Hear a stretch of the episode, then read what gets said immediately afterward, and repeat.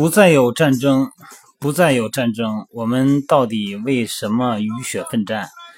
这是这个歌的歌词哈。对我们每个人实际上呢，都在躲避战争，在避免战争，但是咱们实际上呢，战争会以另外一种形式呈现，比如说减肥战争。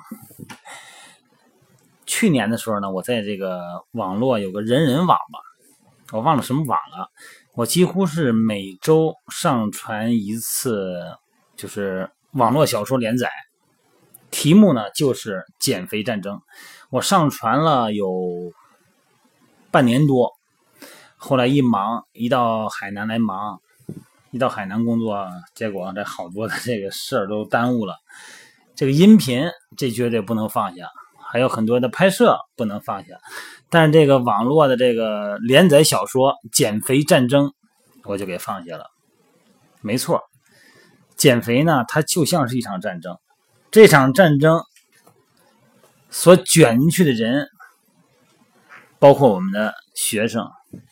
今天咱们谈的话题呢，就是吃食堂的学生这一日三餐怎么控制，怎么才能瘦？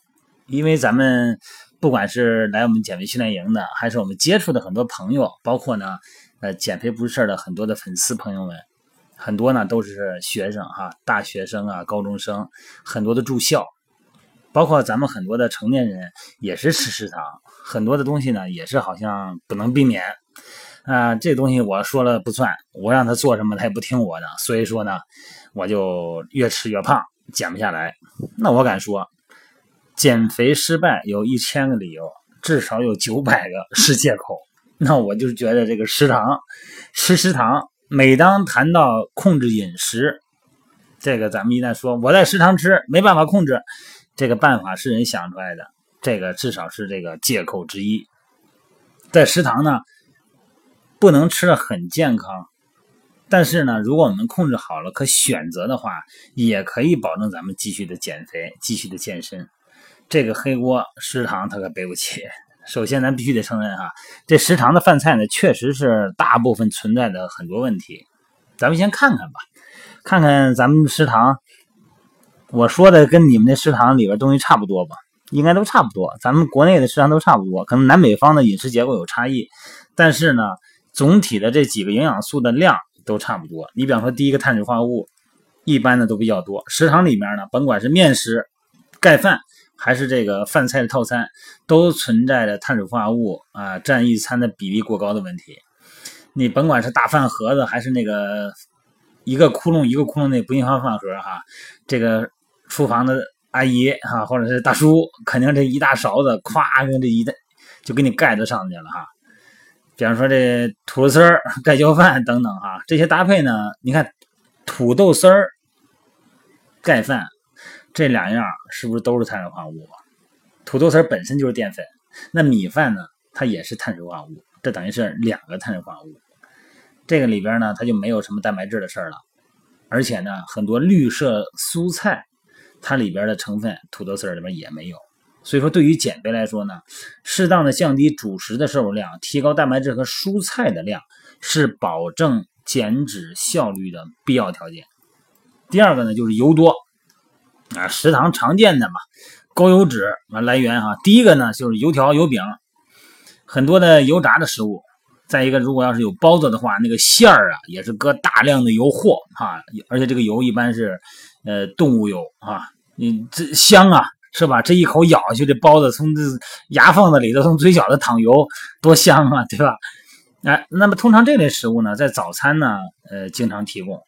这也是，尤其是那个，你看北方也是哈，油条、油饼，呃，这也是咱们咱们传统的就是不健康的早餐。减肥期间，你肯定这个你就不能吃。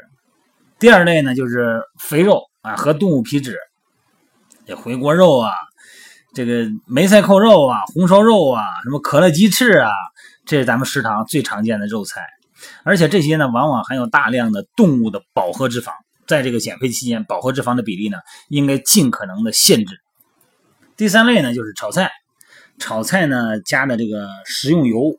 是吧？还有一类油是容易被忽视的，就是呃，食堂在炒菜过程中，为了口感和色泽，往往会加入大量的食用植油、植物油和猪油。而且，即使呢是一盘炒青菜，你端上来以后也看也是油光锃亮的，那得搁不少油。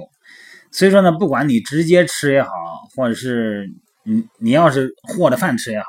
那个脂肪含量是百分之百的超标。你说我什么菜都不要，我不要肉菜，我就要素菜，素菜的油也不少。第三呢，就是盐超标。咱们二零一六年这个医学杂志哈发表了一个中国人啊这个盐摄入量流行医呃流行病学调查报告，显示咱们平均啊人平均摄入量九点一克。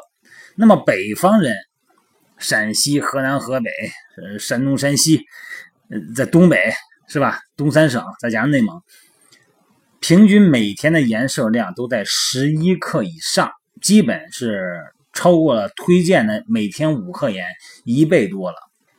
在咱们全国大部分地区啊，口味都相当的重，尤其你要说南方，那四川、重庆那盐可够咸的呀，那那口都很重。这个食堂里边呢，饭菜的盐摄入量超标，这个咱们都明白。就是太多的盐呢，对于减肥来说呢，最显著的影响呢，就是刺激食欲。咱们这以前话题也谈过，如果这个菜你爱吃这个菜啊，不搁盐或者盐搁少了，你就吃着没味儿。所以说盐，咱先不说对心血管的影响，首先是刺激食欲。正是因为这个，咱们觉得食堂那个菜不可口了，不对胃口了，咱们会买点儿那种玻璃罐的，那叫什么叫下饭菜吧。还有什么豆腐乳是吧？为什么呀？那个就是比较咸，哎，觉得有口感，再来点辣的，一刺激就把饭给吃下去了。这个一次一次的这样，就导致摄入太多的热量。所以说呢，减肥期间这个盐的控制很重要。那咱们现在就那那怎么办？我就在食堂吃，那也没办法。那咱们怎么能够利用食堂的这些菜，而且呢，能够在减肥期间怎么能够？控制的好，怎么有选择呢？咱们今天聊聊这个话题啊。因为虽然大部分食堂对这个饭菜、对这个减肥的人都不是太理想，但是还是有选择的，是吧？足够咱们这一日三餐换着花样吃。咱就比方说早餐吧，早餐的选择呢，肯定是要避免高油脂啊，选择相对清淡的。一般早上起来食堂呢，肯定不提供绿色蔬菜嘛。咱们好像中国人在家里边也也很多人也都不做饭。都在外头买啊，啊，为了满足碳水化合物和蛋白质的搭配这个需要呢，这个素包子啊，豆腐脑、茶叶蛋，这个在在北京或者北方就是煎饼果子是吧？咱们天津也是煎饼果子哈，啊，煎饼果子豆浆，这个好像是一个搭配。嗯，这三者呢，就是素包子、豆腐脑啊、茶叶蛋，这个在市场里边呢，应该可能是好多市场都有。那这个搭配呢，就比较合理，是吧？这个主要是呢，少吃油条，呃，少吃油饼，啊，包括那个我们山东那边叫菜盒子，啊，就是这个就就馅饼，馅饼对。那么提供的搭配方案呢，就是一份主食和两份蛋白质。早上起来呢，呃，如果能有玉米、红薯或者杂粮粥，哎，那是那是最好不过了啊，素包子。所以说呢，这个蛋白质方面呢，豆腐脑、茶叶蛋、煮鸡蛋、牛奶、豆浆，哎，这肯定给你提供。蛋白质，这如果要是再能来一份素菜或者是水果来补充维生素，哎，这就完美了。你看咱们微信群里边好多的朋友们，每天在自己家做饭啊，能够比较合理的哎把这几样物质都给我搭配进来，而且呢拍出照来，看上去哎很有食欲哈，很美，很漂亮，色彩丰富。那么咱再说午餐和晚餐。因为你咱们是减肥嘛，所以说午餐呢推荐呢，呃，那食堂里边的这个套餐啊，因为这种那个自助形式套餐呢比较好控制，所以说建议营养搭配呢是一份碳水化合物加上两份蛋白质和一份蔬菜。这个主食呢肯定还是尽量选择是粗粮，比方说红薯、玉米这些粗粮。那很多的没有吃米饭的话呢，就别吃太多哈。这个是如果人家厨房大妈给你打太多了。给你盛太多了，你就吃一半就行了，少要点如果没有可选择这馒头和米饭呢，那个蛋白质的选择呢，就是要以非油炸的啊鸡鸭肉或者是鱼肉最合适。那个鸡肉和鸭肉啊，把那个皮给它扒了，别吃了啊，啊，避免有明显的那个肥肉类，什么五花肉啊，哎，那些牛腩的那些东西就是别吃了，尤其是那个菜汤子，别和饭啊。有的人人家为了让你吃好吃，弄完以后给你撇点汤到里头，千万别撇汤，咱不用汤泡饭哈。啊，没有，如果没有合适肉菜呢，蛋类呢可以选择大豆制品啊，啊，你比方说红烧西红柿，就是不是红烧西红柿，就是西红柿炒鸡蛋呐，啊，黄瓜炒鸡蛋呢，白菜豆腐啊，芹菜炒香干啊这些东西。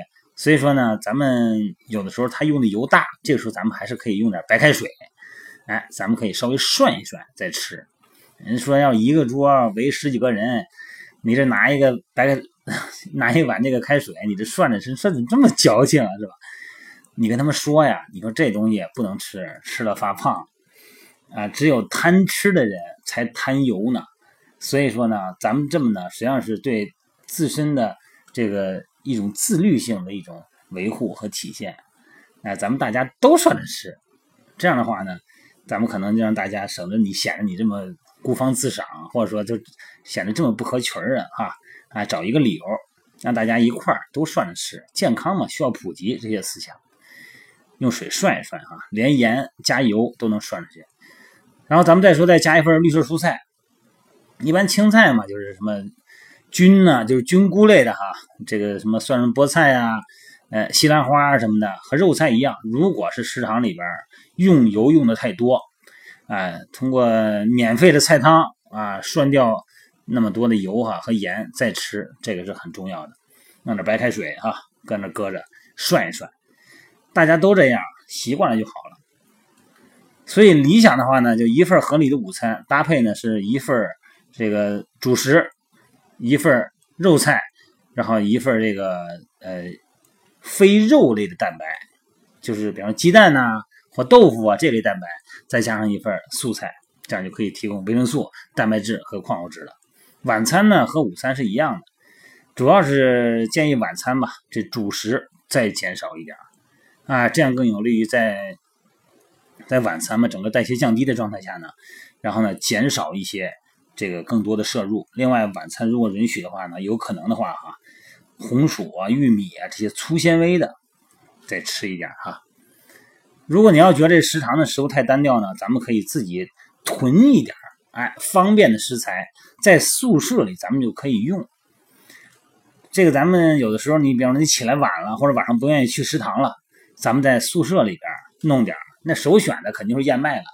燕麦加工方这个比较方便，而且呢，它那里边的营养素啊、纤维素啊都很多哈。咱们一直推荐减肥呢要吃燕麦，原味的，就是就是原味没有没有里边添加剂的嗯这个燕麦啊是比较好的。甭管是早餐还是午餐还是晚餐，哎，都可以作为主要的碳水化合物的来源。再就是牛奶，那牛奶的重要性咱就不言而喻了。是咱们这这个最重要的蛋白质来源嘛？每天咱们摄入三百到五百毫升啊，这个呢，如果要是允许的话呢，可以加热呢，你可以给它冲到那个燕麦里边吃。然后呢，就是坚果，坚果呢，每天别吃太多啊。坚果是搭配营养健康减肥的这个必要环节，而且它能补钙。虽然咱们一再强调哈，减脂期间要降低油脂摄入，而且坚果含油量非常大。但是基础的必要脂肪酸，这个你不能少。所以说，适当的坚果和食用油啊，可以帮助身体需要这个它必须的脂肪酸，同时呢，不影响减脂效果。再一个呢，就是咱们关键是啊，咱们这宿舍能不能让用一些充电器，就是用电小小小电器设备，比方说煮蛋器啊，哎，能用这就好了。那煮蛋器，你看那功能是吧？它可以在宿舍里用啊。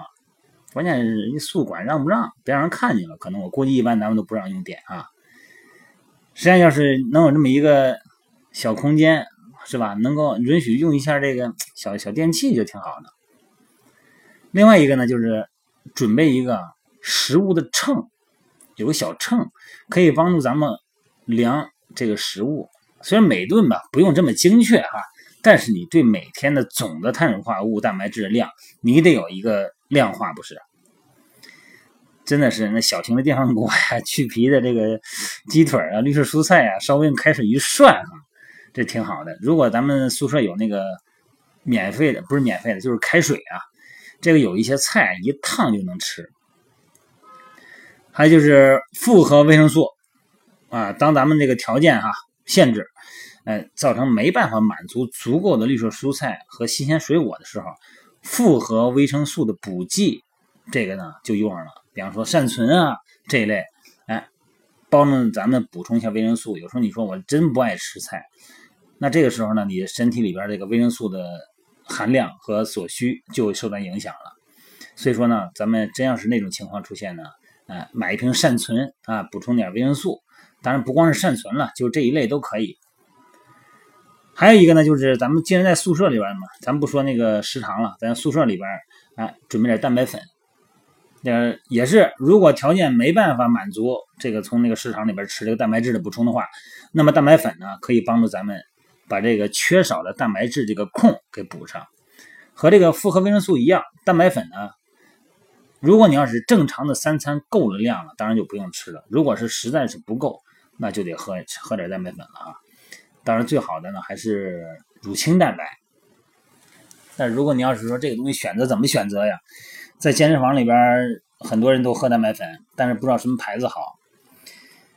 哎呀，这个我也我现在我我也不能说这东西，你说这个好那个好的，有这种导向作用哈。这个先不说吧，如果先推荐一个，首先还是安利的，它是植物植物蛋白，它里边呢也含大豆，它主要是大豆蛋白嘛，大豆蛋白含咱们人体的必需氨基酸，是吧？最好呢还是乳清蛋白。咱们基于什么牌子的这个，还是我我就不说了啊，这个不说了，到时候咱们真的是需要的话，咱们私下里再说吧。我这么推荐不好，人又没给 又没给咱广告费，对吧？而且有的时候这个确实对它的品质啊。呃，不了解，因为品牌太多了。咱们自己搭配减食的饮食的时候啊，这个营养模式仍然是适量的碳水化合物、充足的蛋白质、适宜的脂肪和足量的蔬菜水果，这个比例是不变的。咱们早餐，比方说我不去食堂了，三十克燕麦啊，跟牛奶一杯牛奶，再来个鸡蛋，这个主食也有了，蛋白质也有了。然后呢，咱们再来个水果，维生素也有了。午餐呢，比方说二百五十克红薯，或者是五十克燕麦，啊，再来两个去皮儿的鸡腿儿，啊，或者是三十克蛋白粉，这个一样的含量哈，呃，再加上一份蔬菜，少油的哈，最好是生吃的，啊凉拌菜那也是挺好。然后晚餐呢，也是，如果你可以选择燕麦。也可以选择一个这个食堂的呃去皮的鸡腿啊，或者说那个肉菜。然后主食呢，刚才不是燕麦吗？就是少吃米饭和面食了。然后呢，可以如果蛋白质不足，可以吃个鸡蛋。然后呢，再吃个蔬菜和水果。所以说，咱们自己选购食物的时候啊，也可以和食堂里边所有的食物的资源相互搭配。比方说，你食堂里边有这个卤鸡腿啊。就跟那个叫什么叫沙县小吃里边那卤鸡腿啊，自己呢就不用再煮鸡腿了，哎，你搭配着来。所以说呢，就是在一些客观不能满足的前前提下，咱们实际上也可以通过主观的这个调整。你只要心里边绷着这根减肥控制体重的弦儿，脑子里边呢老脑补出我那个啊好身材的那个形象，他你在选择的时候，你自然而然你就有选择了，就把它给避出去了。好吧，很多的东西吧，真的是首先呈现在咱们大脑里边，脑子里面呈现一个未来的自己，然后现实中呢，慢慢的呢，一步一个台阶的呢，往那个理想中去靠。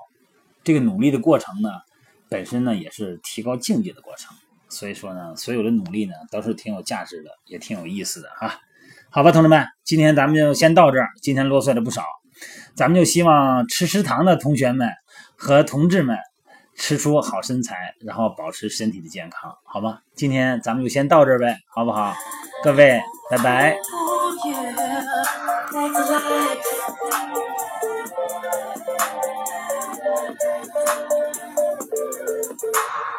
Oh, now made like. If a bird don't fly, then what wings for? I'm not meant to.